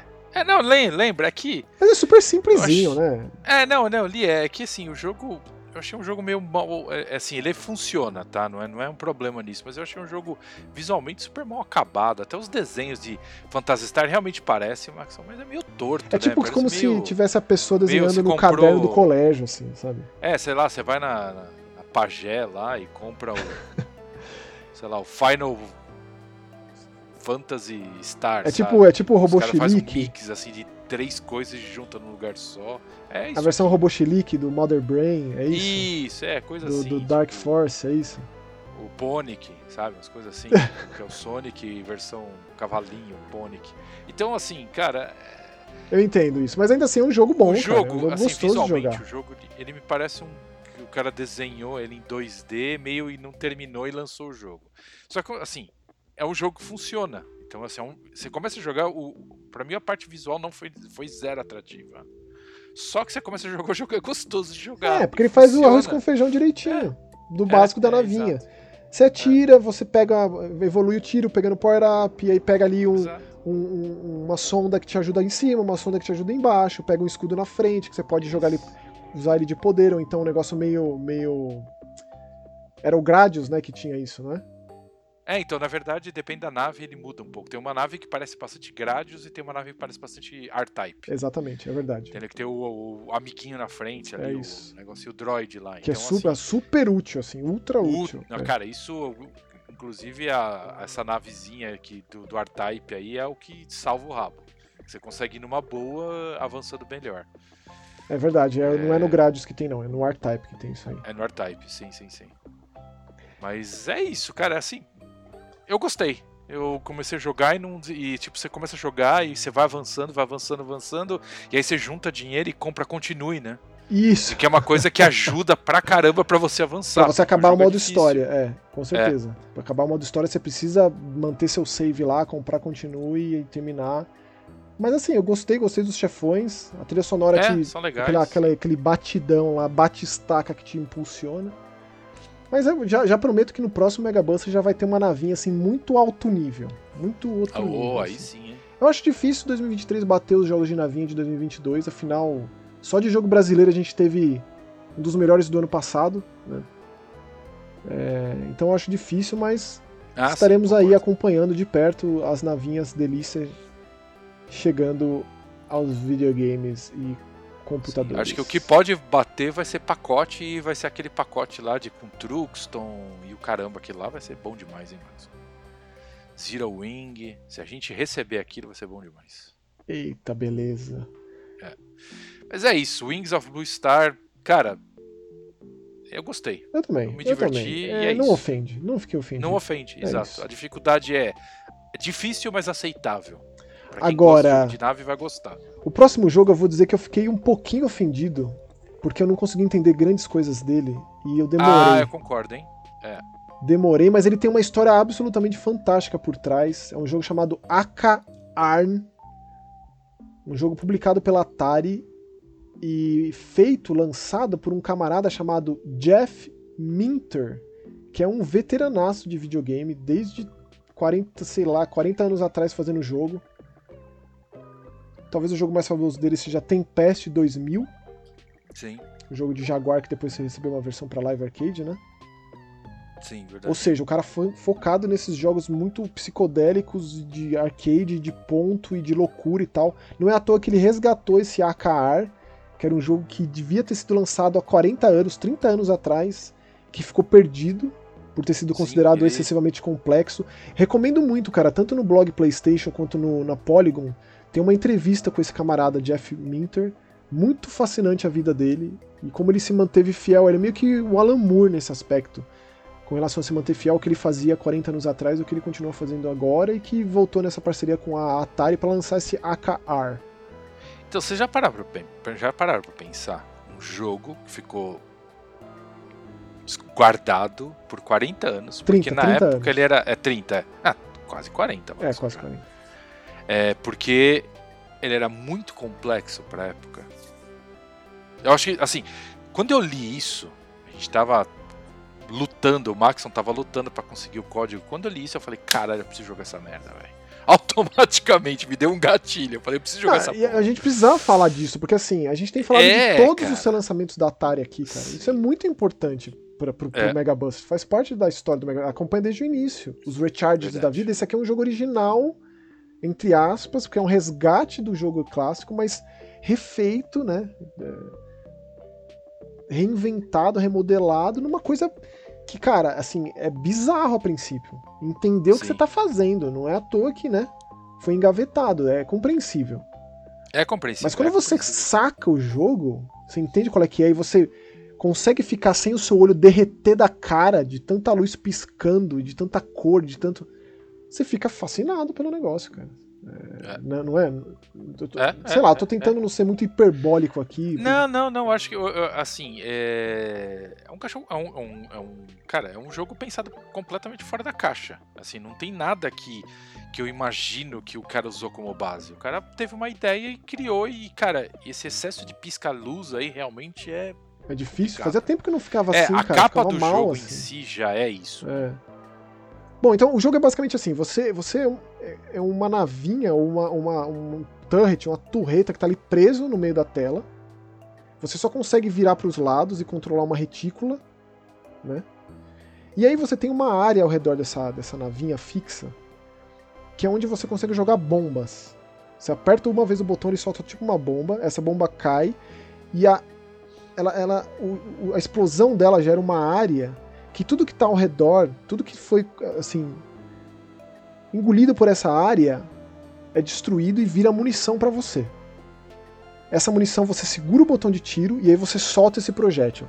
Então tem diferentes tipos de inimigos que tentam invadir tua área e te machucar e te destruir, no caso. Tem esses projéteis que servem de munição, que você explode com a bomba, e outros muito brilhantes e muito de diversas formas e tipos e tamanhos que você tem que destruir com essa com esse projétil que você consegue com essa munição. Mas aí tem outro porém, que existe uma outra área embaixo dessa primeira superfície de cima, que é onde você recupera a tua vida. Quando você estiver morrendo, você aperta o botão é, o R1, o RB que seja, e aí você vai para essa outra área e você se mantém vivo combatendo umas outras navinhas ali embaixo.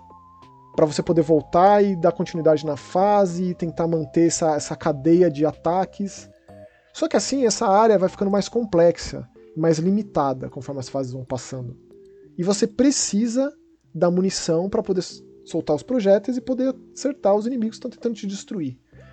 E essa foi a melhor maneira que eu consegui encontrar de explicar AKR, porque é complexo esse negócio, cara. É complexo, sim. Ele parece um jogo do Jaguar, assim, um jogo do Jaguar perdido que você achou é. lá no fundo do armário daquela locadora é, abandonada do seu tio de segundo grau e etc, etc. E aí você. Oh, oh, sei lá. Oh, Max, eu tava pensando uma coisa. Esse jogo eu acho que deve ser um problema para quem tem epilepsia, não é não? Eu, eu não recomendaria. É, eu não recomendaria. Eu acho que é, faz tempo que a gente não que eu não eu não penso nisso, mas esse jogo é, não é tem complicado. como. Não, não. Esse jogo me é. fez passar mal, cara. É, me fez passar mal. Eu não consegui jogar. Eu não... Quando eu joguei ele pela primeira vez, é, é. Eu não passei de 10 minutos, depois eu voltei e consegui ficar mais tempo. Mas é isso, disponível em todas as plataformas. Jeff, Jeff Minter voltando a ter uma parceria com a Atari depois de muito tempo, um jogo original. 60 pila no Steam. Eu acho o preço um tanto complexo. É, um pouco, concordo. Mas vale muito a pena ir atrás da história do Jeff Minter, né? ou Minter, não sei como é a pronúncia correta, mas é muito interessante, cara, muito interessante. Esses artigos recentes, a Polygon faz artigos muito bons nesse sentido, né? Eu gosto bastante, eu recomendo. E a saideira de hoje, Spencer? E aí, qual é a saideira de hoje, Maxon? Vamos lá. Bob Esponja, The Cosmic Shake. Na, na verdade, Olha Bob só. Esponja, calça quadrada, The Cosmic Shake. Eles, eles não traduziram Cosmic Shake, foi, foi o contrário do Season. Mas o Bob Esponja, calça quadrada, tá traduzido. Deve ser o trigésimo jogo do Bob Esponja. Tem aí, muitos jogos do Bob Esponja. Tem, muitos tem muita muitos. coisa. E esse aqui ele só existe por conta do sucesso do remake do Battle of the Bikini Bottom lá. Que saiu recentemente. Sim. Então, assim, ele é importante deixar claro realmente que ele não é um remake, porque jogo saiu um monte, né? Remake, é, exato. É um jogo novo, um jogo original. E deixa eu fazer o meu jabá aqui, porque esse é o primeiro jogo do Bob Esponja, 100% localizado no nosso idioma, com todas as vozes do desenho, e eu participei desse processo de localização. Eu ajudei, trabalhei nesse jogo, então para mim isso é uma alegria muito grande ter meu nome lá no Bob Esponja. com todo mundo, cara, todos os envolvidos. Patrick Estrela, o Bobo Esponja, evidentemente, a Pérola, o Siriguejo, o Lula Molusco, com a tradução digna dos desenhos, a dublagem digna dos desenhos, mas num joguinho bem mequetrefe, né? Um joguinho de plataforma é. bem X, assim, bem sem gracinha, é. bem, bem né? Ele é um jogo de PlayStation 3 Xbox 360, né? PS2, acho eu diria. Até, não, eu acho que PS2, é. é. é. só. Realmente a textura tá um, com a qualidade um pouco melhor, porque. Cara... Não é. A gente tá falando isso pra depreciar o jogo de forma nenhuma. Não, sim. Mas ele é um jogo que, tipo, a melhor parte para mim foi a dublagem. Assim, é, é emocionante jogar e com as vozes do desenho. É muito legal. A historinha é uma história original ali que. É, esse Cosmic Shape abala a fenda do biquíni os amigos do Bob Esponja do, do, do, do, e, do, e do Patrick estão desaparecidos, você vai atrás deles em outras dimensões. Aí tem lá um Velho Oeste de Água Viva, tem um filme, o Lula Molusco é um diretor de cinema que quer fazer um filme de Kung Fu, é muito engraçado, o Bob Esponja é protagonista. Mas jogar um jogo em si é sem gracinha, assim. Né? É, sem graça, é, ele, é, ele é bem simples. Eu até acho, acho que deve ser uma boa oportunidade para pai jogar com filho. Eu acho que porque... não, cara, porque ele tem parte que não é fácil de pensar. É, tem umas partes de pulo lá bem sincronizada que é de sacanagem é, até. É, é. Mas, cara, no geral, se você vai andando e tal, o jogo até que é simples, né, mano? Ele não é fácil para isso, né? É. Para ser o primeiro jogo é. de plataforma 3D de alguém, é. complicado. Para quem é muito fã de Bob Esponja, uma criança hoje que é muito apaixonada por Bob Esponja, com certeza vai ter o atrativo das vozes, né? Da localização 100% em PTBR, que para mim é particularmente muito emocionante. É o grande destaque do jogo e para mim ainda mais por ter participado, né? É. Mas, né, tipo, eu não, eu não sou um assíduo consumidor de jogos de Bob Esponja, eu sou apaixonado no desenho, tanto que quando saiu o filme eu fui assistir sozinho o filme no, Inclusive tem até uma história para contar, Spencer, de quando eu fui assistir o filme do Bob Esponja no cinema, que eu acho excelente. Que tava eu lá com um monte de pai, um monte de filho e um monte de mãe. E eu lá no meio, né? E aí tem o Bob Esponja acordando de manhã e cumprimentando o Gary. E o Gary, meu, pra Bob Esponja. E ele, é, vou lá escovar o dente, não sei o que, com aquela escova de, dividida, né? Pros dois dentes dele. Sim. Daí ele, ah, ele bota a pasta na escova de dente, é a mãe do meu lado com o filho assim, tá vendo, filho? O Bob Esponja escova o dente de manhã, olha lá. Aí o Bob Esponja vai e escova o olho. aí, tá aí a, ele tá escovando o olho, mãe. Ele tá escovando o dente, ele tá escovando o olho. E a mãe assim, eu ali testemunhando esse momento glorioso. Sim, de, de, tipo, era pra, era pro moleque ter aprendido alguma Ele coisa, mas não, não, Esponja, não é hoje. Quer aprender lógica do mundo dos humanos com o Bob Esponja, não é bem por aí, amor. Com Bob Esponja, é impossível, é impossível. Ai, que maravilha. Então, Bob Esponja calça, calça quadrada, The Cosmic Shake, disponível em todas as plataformas, com dublagem em PTBR, que delícia. Maravilha. É isso, belo jogo. Só que é simples, vai. Eu joguei, eu, eu joguei. acho, que, acho que a palavra que resume ele é simples. Acho que é essa. Eu acho que era essa palavra que eu tô procurando. Porque é o seguinte, o jogo não é fácil, mas ele é muito simples. É, você vai aprendendo eu novos comandos, vai aprendendo novas coisas, e você fica coletando é. as geleias, tem os inimigos é. que são chatinhos de enfrentar, as partes de plataforma também. Então, tipo, sabe, é legal de você ver a galera lá. Eu não sou muito fã do Lula Molusco, cara, do Siriguejo. O Siriguejo ele é tipo um vilão de Velho Oeste, que assalta o banco, assalta o trem. A Pérola aparece de várias formas. Tem a, a senhorita Puff também. Tem as aulas de direção do Bob Esponja. Inclusive tem uma hora que ele vai montar num cavalo marinho, que o cavalo marinho cobra a carteira de motorista dele, e aí ele mostra, assim. Ah, tá bom, vai estar aprendendo, pode, pode montar aqui. Então. Ah, animal. É esse tipo de sim. coisa, né? Sim, sim, sim. Mas é isso. Fechamos então, Spencer? Vamos para os comentários? Fechamos. Comentários, né, Max? Aquele momento glorioso, aquele momento felicidade, momento. Glória, glória. Momento clubinho. Clubinho do programa Estou- 48. Sim. Pokémon é, Clubinho. Eu lembro do Pokémon Club que eu comprava pro meu irmão a revistinha. tô- Pokémon Clubinho, Max. Puta Pokémon tô Club era uma baita revista, Pokémon Club, cara. Ah, sim, sim. Você puxa aí o primeiro então, Spencer, por gentileza? Puxo, tô só organizando. Pronto. Tá aqui. Primeiro comentário enviado há 5 minutos atrás, ou seja, É, eu puxei lá no Twitter, escrevi lá. olha lá. Guilherme K, que eu acho que é a primeira vez que responde e que comenta aqui. Se não é a primeira vez, talvez usou outro nome, ou também a cabeça do velho esqueceu. Mas vamos lá. obrigado pelo comentário, Guilher- Guilherme. Obrigado por ouvir a gente. De verdade, coração pra você. É, eu não joguei Hi-Fi Rush até esse ponto, então tomei um spoiler na OST sobre Number Girl. Putz, Mas gratíssima perdão. surpresa, eles são conhecidos como a banda mais cool do, do mundo, ou do Japão. Ouçam Urban Guitar Sayonara. Urban Sayonara, cara, realmente é a banda que eu não conhecia, vou atrás. E desculpa pelo spoiler, Guilherme. Tá vendo? Aí, estragando Mil perdões. E obrigado pelo comentário, volto sempre.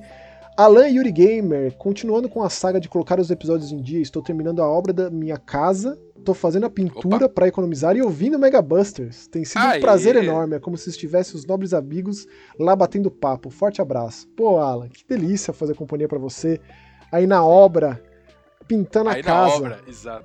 Lisonjeio, eu me sinto lisonjeado de coração. Obrigado pelo comentário. Ó, Alan, vou contar, um, vou contar uma coisa interna Mega Busters. Quando eu e o Maxon a gente se encontrava, independente do horário, pra assistir Evo, qualquer coisa, a gente, o, o Maxon fazia um cafezinho pra gente bebericar e conversar enquanto assistimos alguma coisa, certo, Maxon? Lembra É disso? um momento especial, hein?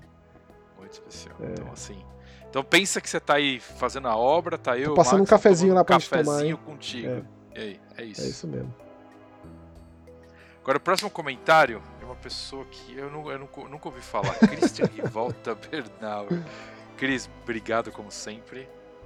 É, Evo S é muito bom. Delícia de jogar, divertido, terminou o jogo, acabou. Essa é a melhor parte. Isso é uma puta uma realidade. Verdade. Não tem essa de, cara, "Ai, desinstala. Você... Acabou, é agora que começa. Você não viu nada. Não, não, não, não, não. não acabou, acabou. O endgame E mais. tipo, se ficou, cara, coletável pra trás, assim, acho que o jogo ele tem o tempo certo de vida dele. Acabou, acabou, não tem nem atrás pra publicar coletável, acabou, entendeu? É, por mais jogos li- lineares simples, sem água no feijão, isso eu concordo plenamente. Achei que o Maxon ia comentar do gore do jogo, que é bem sangrento. Pena que o co-op é bem mequetrefe e não funcionou direito. Isso é verdade. Apesar que eu, Cris, a gente ainda não tem certeza se a culpa tá sendo a minha internet aqui, né? É. Mas ó, Cris, Porque- sobre o gore, cara, é gore fogos de artifício, né?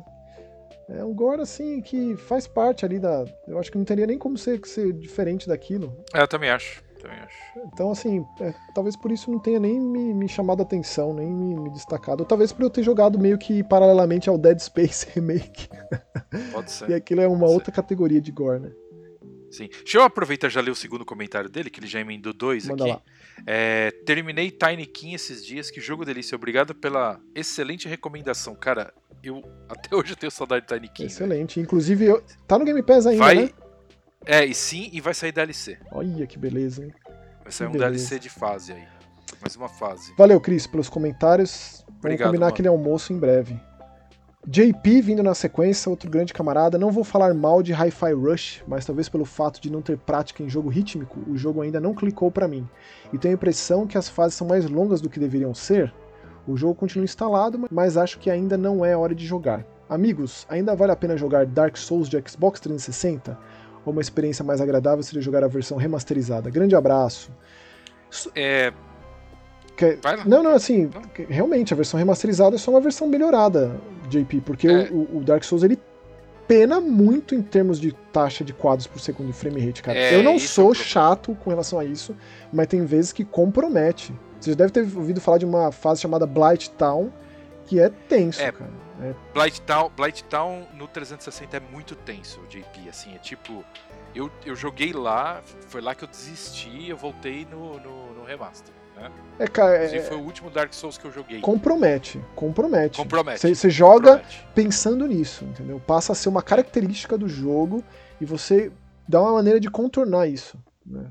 É, ó, vou, vou resumir para você. A fase é, é Blighttown é extremamente escura. Você anda num monte de tapume de madeira, com um monte de buraco e aí você vai pular e o jogo dá queda de, de quadro. É, porque o pulo do Dark então, Souls assim, também é um inferno na Terra, né? Que você tem que é. dar o sprint lá, apertando a alavanca e soltar. Também é... é. Então, assim, é, Blighttown, cara, além da fase ser, a, ser filha da puta, vou usar o termo correto, a queda de quadro lá é especial, cara. E ó, é JP, muito caprichado. Sobre isso que você falou do Hi-Fi é. Rush, é muito, é muito real essa coisa de o jogo não clicar é. com você e você volta mais tarde e funciona. Sabe, tipo, ah, tem sempre a coisa de, Verdade. ah, preciso jogar, recebi o jogo, preciso falar sobre ele e tal. Mas se você se der esse tempo, né, porque o jogo funciona também sem você ir no ritmo. Você consegue passar também. É, mas eu tenho particularmente, né, tô falando a minha, a minha percepção de que é muito isso, de que tem jogo que não bate direito ali, no seu tempo, naqueles momentos. É, tem o tempo. É. é, é. Tem muito é, isso. Tem um monte de coisa que aconteceu. Ó, vou dar, vou dar um exemplo recente. É Star Wars Jedi Fallen Order. Nossa. Eu odiei o jogo na época. Tô no final agora. É isso. É, o final até que, então, até gostando. que é legal. Ele tem é seus legal. problemas, tem um monte de problema. Mas, cara, tá sendo uma experiência muito mais agradável agora. Então, assim, no momento não era hora de jogar. Tem muito isso. E obrigado, JP, ah, pelo comentário. Sempre um prazer recebê-lo. Agora, o próximo comentário do Raul Vinícius. Grande amigo. Obrigado, Raul, pelo comentário. É, depois de finalizar Hi-Fi Rush. Opa, que eu desci muito atrás. Depois de, de, de finalizar Hi-Fi Rush, dei uma terceira chance. Terceira, terceira. chance ao The Evil Within Estou dois, o Evil Within 2. tinha clicado comigo, acabamos de falar de clicar e tem outro. O Evil Within 2, hein? Isso, o Evil Within 2, exato, estou adorando. O jogo não tinha clicado comigo antes, porém agora me envolvi legal. Vamos a umas perguntinhas diferentes para vocês dois. Olha lá, quiz, momento quiz. Qual é o console que vocês tiveram e é o menos preferido de vocês? O meu é o PS1. Rapaz. E o seu, Max? Cara, vai me doer no coração dizer isso, mas é o Neo Geo CD. Porque foi muita frustração aqui no negócio, cara. Muita frustração. Eu queria ter o AES, o de cartucho, mas era super caro. E para rodar jogo ali, você vai fazer outra coisa da vida. Né? Ou é, então fazer o que é, o meu irmão fazia. Né? A gente jogava King of Fighters e escolhia os mesmos times para ter menos loading. O loading é, ele era absolutamente insuportável. Insuportável. Eu, eu tive um CDZ, Maxon. Ah, é? É, o CDZ ele tem o drive é três ou quatro vezes mais rápido que o drive normal. Ah. Melhorava bastante. É, é uma correção de hardware. E assim, eu falo que é. Cara, é um baita de um empurrão. Ah, imagina, porque é um era. Só que é caríssimo o CDZ. Na época era caro, imagina. Não, mas não dava. Era impraticável, assim. Impraticável. Sim. Então foi uma grande frustração que eu fiquei tão feliz quando eu ganhei de presente, né? Porque eu era apaixonado pelos jogos da SNK. E aquilo, né, perfeitamente convertidos do. Não sei o que, não sei o que lá. E aí. É, não dá pra jogar, era frustrante. Ó, oh, Raul, no meu ponto de vista, eu tenho um problema com console portátil. Então eu acho que não é certo eu mencionar console portátil. Eu acho que não. Porque, assim, apes... Pode mencionar ah, sim. Então... É, então, sei lá, mas eu acho que que eu lembro de, de console que eu joguei bastante, mas que eu não gostava. Mas aí eu também tive um problema de migrar do 2D pro 3D, que para mim eu não aceitei bem na época. Eu não achava legal você trocar o gráfico bonito do 2D, que já estava nos 16 bits, lá pro 32, para aquele gráfico grotesco 3D. Pode me bater, Max, fica à vontade, não tô nem aí. Não, já. De PlayStation já, 1 e Saturn. Já te aceitei já. E é o seguinte, para mim o Saturno foi a maior decepção. Eu adoro o console, tem muita coisa lá dentro. Mas aí que tá, mas o Saturno ele é incrível pro 2D, não faz sentido isso. Então, Sim, mas se a gente analisar o que veio exclusivamente para ele, Max. Você tá falando isso como Sega Boy? Não, não. Como tipo assim, sucessor assim, do Mega Drive. Pra falar que, que, eu, que eu comprei um Saturn pra jogar Street Fighter Alpha, entendeu? A gente, eu, assim, pensando nos jogos que foram feitos para ele, vai, vamos pensar até um Thunder Force 5 ou Burning Rangers. Que Thunder Force 5 é aqui. é muito bom, vai falar que não? É sim, mas ele tem queda de quadro. Aí o Panzer Dragon foi pensado a versão pra ele. melhorada de PS é bem melhor. O Panzer Dragon foi pensado para ele. Não tem nem de arcade, é direto Saturno. Então, aí vamos pensar em Burning Rangers também. Mas, cara, tem muita queda de quadro, Maxon. É, o negócio é feio. E o Knights? Então, mesmo Knights. Aí, pronto. O Knights, Knights é um bom exemplo, cara. Ele funciona bem, mas o jogo é feio, ah. Maxon. Discordo por completo. Nossa, Dis- você tá, tá com a mentalidade polida aí. Não, porque eu joguei muito Knights, aquele remake, que inclusive com o apertar de um botão você passava para pro gráfico antigo. Ah, sei lá. Eu, de qualquer forma, eu- pra mim, Raul, é isso. Mas é- mas é Eu- interessante, Eu, achei o Saturno você- um passo. Assim, eu prefiro o 32X do que o Saturno. Não, mas você. E aí, eu- aí que eu apoio mais. Não, você. Você já era mais velho quando você teve o seu primeiro contato com o 3D. Eu não era, então pra É. mim foi mais fácil de aceitar e de assimilar e de, me, de me deslumbrar, entendeu? Sim. Mas pra mim era, era complicado a gente pensar no final da época do Mega Drive, onde os gráficos estavam. Ou Super Nintendo que seja. Onde os gráficos estavam no auge e você trocar aquele 2D bonito pra aquela, aquela coisa feia do 3D, entendeu? É muito Sim, é só que, tipo, infinito, tem essa- jogo que eu lembro com carinho. Por Ah, exemplo, você falou de PlayStation 1 aí, por exemplo, PS1. Por exemplo, Motor Toon GP eu adoro, cara. E é um jogo, tipo, lançamento de PlayStation o Crash 1, Crash Bandicoot é excelente, muito bonito. Vai falar que aquele jogo é feio? 1. É feio pra porra aquele jogo, Max. Ah, então é, é discutir beleza, discutir, é discutir gosto, né? Discutir concepção Ah, e era de... queda de quadro, Não sei dá, lá, não, dá. dava. Eu acho muito bonito, você acha horroroso, então é, não tem como, É, né? sei lá. É, bem, sei lá. É que, né, aí você vai pegar hoje o, Crash, o, a o Trilogy lá, é maravilhoso, né? Mas é isso, é isso. É, deixa eu continuar lendo o comentário. Deixa eu, deixa eu pegar essa parte final aqui, que é bem grande. Tá. Ó, a Capcom está dando à franquia Resident Evil um tratamento muito carinhoso com esses remakes. Qual outra franquia dela merece um remake atualizado? Dino Crisis. Mesmo não sendo muito antiga ou esquecida assim, eu adoraria ver um Dead Rising novo. Ah, Dead Rising meio que já deu o que tinha que dar, Raul. Deixa ele, É, acho que deixa ele, ele é, acho quietinho que é tirar leite de pedra. É que a, a- a equipe que fazia era a Capcom de Vancouver aí, né? A Blue Castle, que era a Blue Castle. E fechou essa É. empresa, né? Então por isso que Fechou. Depois do 4 lá, que deu bem errado. deu bem, tchau. foi bem. O 3 já não foi muito bem. O 4 É. foi bem mal de venda e aí acabou, cara. Deu... E o 4 já, já veio pra multiplataforma e tudo, que o 3 ainda saiu exclusivamente pra, pra Xbox. É, foi um dos jogos, inclusive, de lançamento do Xbox One. Se não foi de lançamento, Exato. foi na janela de lançamento. Foi bem próximo ali. Foi bem próximo, sim. Mas é Dino Crisis, cara. Não tem nem o que falar. É, Capcom, deixa eu pensar, Capcom. Pra mim, eu. Eu acho que eu traria de volta. É, Máximo. Nossa, hein, Spencer. Já imaginou você lançar o pacote dos dois Máximo? É capaz, cara. Remasterizado e com. Imagina, remasterizado no nível do Crash. Pô, a Pelo gente, de a gente Deus, teve aí recente o, Pelo amor de Deus. o, o Ghosts and Ghosts Rebirth, né? O Pois é, Resurrection. maravilhoso. Ghosts and Goblins Sim. Resurrection. Então, quem sabe? Quem sabe? Pois é. Com- Máximo pra mim é. Cara, eu sinto saudades eu também gosto muito, gosto muito. Eu acho que é possível. Eu acho que é possível. hoje. Eu não- acho que é meio esquecível. Assim, eu acho que não é Não, uma coisa é muito importante. Ó, É imagine massa. colocar Máximos, colocar Shadow of Rome, tudo num pacote, colocar Chaos Legion, todos os clássicos meio obscuros da Nossa Capcom, Senhora. Glass Rose e, e- e- e- Hunting Ground, Verdade. todos os clássicos obscuros da Capcom do PS2 Não- numa Num pacoteira. pacote assim? Imagina. Nossa senhora. Quem lembra de Glass Rose, cara? Esse é obscuro, esse é só quem é muito fã da Capcom, hein? Verdade. Mas ó, tem mais uma aqui, ó. Vocês estão acompanhando os trailers, spots e cartazes do filme do Super Mario? Vão assistir nos cinemas? Sim e sim. Eu estou muito empolgado, mas sigo revoltado em pensar que a Nintendo não vai ter um novo jogo do Mario para sair casado com esse filme. Enfim, grande abraço e ótimo trabalho como sempre. Ai, Ah, cara, eu olha. entendo. Sei lá, Eu viu? entendo. O que, que você acha que vai ser o próximo Mario 3D? Vai ser Mario Odyssey 2? Você acha que vai ser isso? Eu acho que é capaz de ser, tipo, A saideira do Switch? Sim. Né? É, pelo jeito sim. Acho que não tem outro, outro caminho, porque. Cara, eu, o Odyssey é, saiu um Odyssey 2, eu acho que seria isso. E outra coisa, mas tem, tem uma coisa, Raul, é, os projetos do Mario são projetos muito grandes de tempo. E os caras esboçam muito um projeto pra tentar inovar e não sei o que. Um jogo do Mario não sai rápido. Esses mais recentes, né? Pegando agora, né? Então, assim, eu acredito que sair casada com o filme não vai, mas tem, ah, houve uma coisa. Se a Nintendo baixar o preço, fizer uma promoção, alguma coisa com o Odyssey, vai vender mais 10 milhões de cópias. É verdade.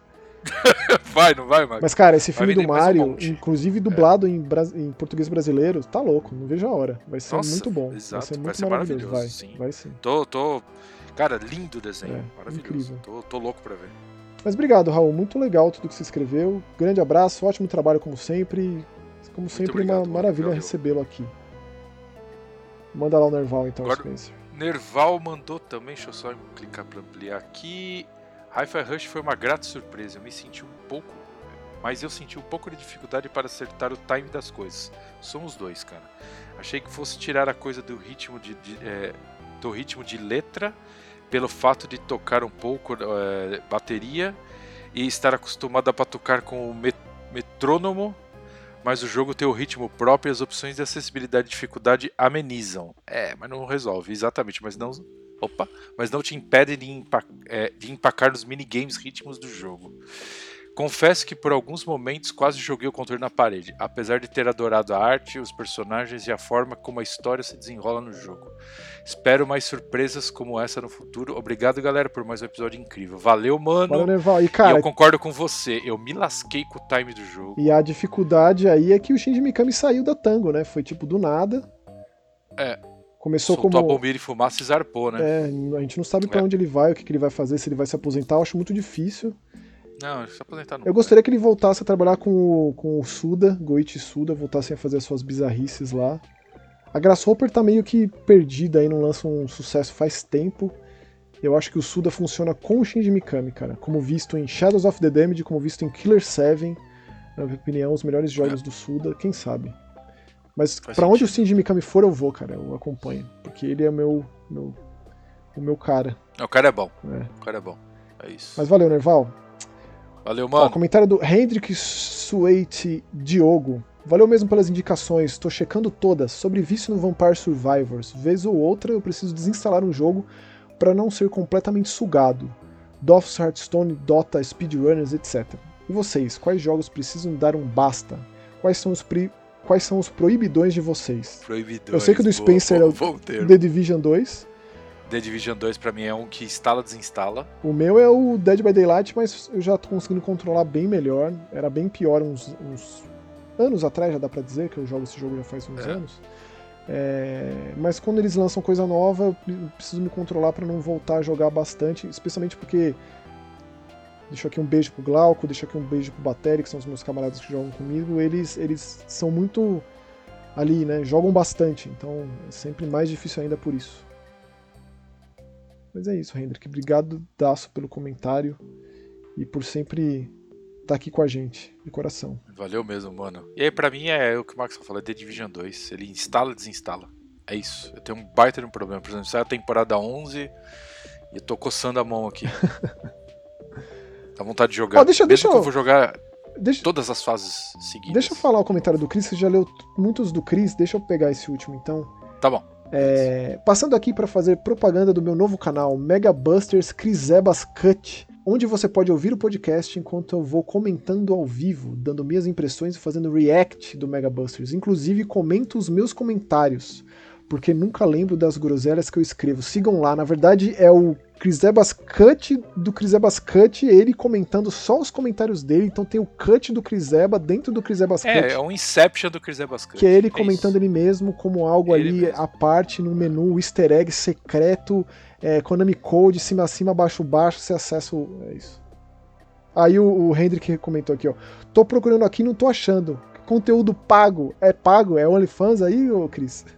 É um OnlyFans. É. OnlyFans. É o melhor, OnlyFans sim. Batavo. Exatamente. Ô, deu, saudade, hein? É, Obrigado pelo comentário mais uma vez, Cris, e obrigado pelo comentário, Hendrick. Agora eu vou ler o último comentário do nosso programa, que é do João Caldas. Vamos lá. Hi-Fi Rush, um dos melhores jogos desse ano. Ótima trilha, gameplay refinada e o humor dele é sensacional. Inclusive uma das Esperando melhores Ghostwire- localizações também, uma das melhores dublagens PTBR também. Com certeza, e é mesmo, é muito bom. Eu cheguei a mudar de volta para português. Muito excelente. De volta não, pra português. Muito bom. Sim. Esperando o Ghostwire Tokyo sair no Game Pass, ainda é ansioso pelo novo projeto da Tango Gameworks. Ó, Não Game, vejo a hora da chegada de Atomic. Ghostwire acredito que sai em março, porque março completa um ano do jogo no PlayStation e no PC, então eu acho que aí, assim como foi o Deathloop, né, um ano depois, Exato. eu acho que vai ser tipo Um isso. aninho depois. Aí eu vou poder jogar Ghostwire. E... É... e ele tá ansioso pelo novo projeto da Tango Gameworks, que você acha que deve ser o quê? Evil Within 3? Eu mano? acho, eu acho. É, também acho, também acho. Não vejo a hora da chegada de Atomic Heart, já chegou, porque já esse comentário foi alguns dias atrás. Junto com Shadow Warrior 3 Definitive Edition e a melhor é a melhor parte do Game Pass. Concordo plenamente. É isso aí. Shadow Warrior aí eles deram um tapinha. Olha, eu vou falar pra você que Shadow Warrior 3 já é um milagre, como ele funciona bem. E os caras parece que deram uma refinada em um monte de coisa. Olha, esses caras são bons, velho. Eles são. E eles estão fazendo várias outras coisas, né? O Flying Wild Hog. É, é. é. Fizeram lá, ajudaram no Track to Yomi. É, qual o jogo que, ele- Fizeram que eles fizeram, que a gente comentou no último programa? o Evil West. Evil West é da, da Flying Evil é, West é deles, 100% Então, deles. pô, sim. os caras. Deve, Os é, caras deve- é um estão time, trabalhando, é, estão suando time aí. grande, tá crescendo, Tá crescendo. E que, que continue. com Os certeza. poloneses lá tem que continuar crescendo mesmo. E obrigado, João, pelo comentário. Obrigado a todo mundo que comentou e todo mundo que chegou até aqui, que acompanha com a gente. Nos encontramos no próximo Mega Busters. É isso aí, valeu, tchau! Até mais, valeu, tchau, tchau.